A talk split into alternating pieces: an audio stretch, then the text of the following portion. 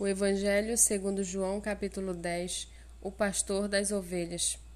Em verdade, em verdade lhes digo, quem não entra no curral das ovelhas pela porta, mas sobe por outro lugar, esse é ladrão e salteador.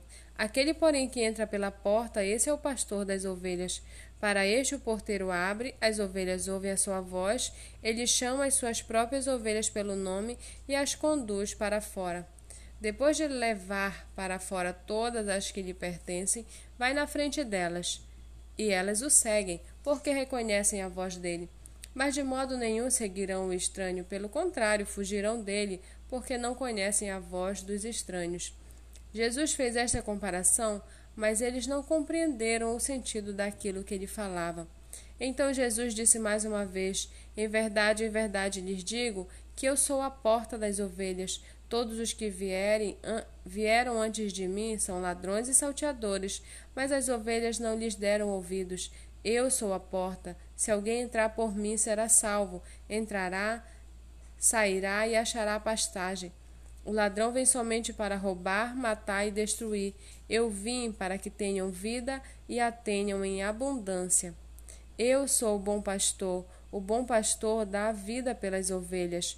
Os mercenários o mercenário que não é pastor, a quem não pertence as ovelhas, vê o lobo chegando, abandona as ovelhas e foge. Então o lobo as arrebata e dispersa. O mercenário foge porque é mercenário e não se importa com as ovelhas. Eu sou o bom pastor, conheço as minhas ovelhas e elas me conhecem. Assim como o Pai me conhece, eu conheço o Pai e dou a minha vida pelas ovelhas. Ainda tenho outras ovelhas, não deixe aprisco. Preciso trazer também estas.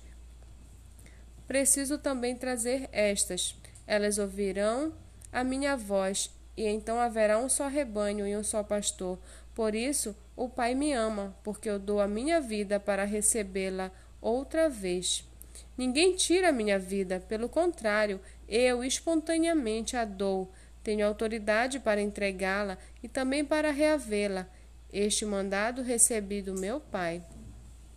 Por causa dessas palavras, houve nova divisão entre os judeus. Muitos, de, muitos deles diziam: Ele tem demônio e enlouqueceu.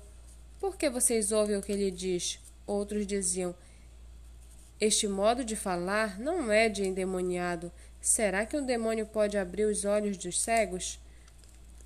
Celebrava-se em Jerusalém a festa da dedicação. Era inverno. Jesus passeava no templo, no pórtico de Salomão. Então os judeus o rodearam e disseram: Até quando você nos deixará nesse suspense? Você é o Cristo? Diga francamente.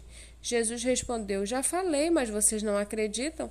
As obras que eu faço em nome do meu Pai dão testemunho de mim, mas vocês não creem, porque não são das minhas ovelhas.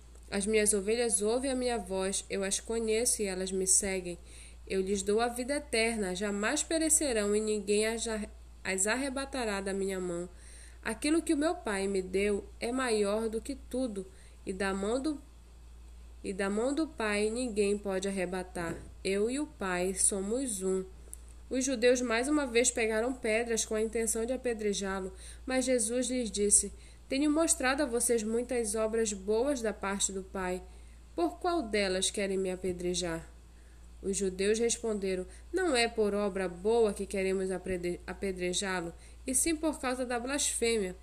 Pois, sendo você apenas um homem, está se fazendo de Deus. Jesus disse: Não está escrito na lei de vocês? Eu disse: Vocês são deuses. Se ele chamou deuses aqueles a quem foi dirigida a palavra de Deus, e a Escritura não pode falhar. Então, como vocês dizem que aquele que o Pai santificou e enviou ao mundo está blasfemando só porque declarei que sou filho de Deus? Se não faço as obras do meu Pai, não acreditem em mim. Mas se faço e vocês não creem em mim, creiam pelo menos nas obras, para que vocês possam saber e compreender que o Pai está em mim e que eu estou no Pai. Então tentaram outra vez prendê-lo, mas ele se livrou das mãos deles. Novamente Jesus se retirou para além do Jordão, para o lugar onde João batizava no início, e ali permaneceu. E muitos iam até ele e diziam: João não fez nenhum sinal, mas tudo o que ele disse a respeito deste homem era verdade. e naquele lugar muitos creram nele.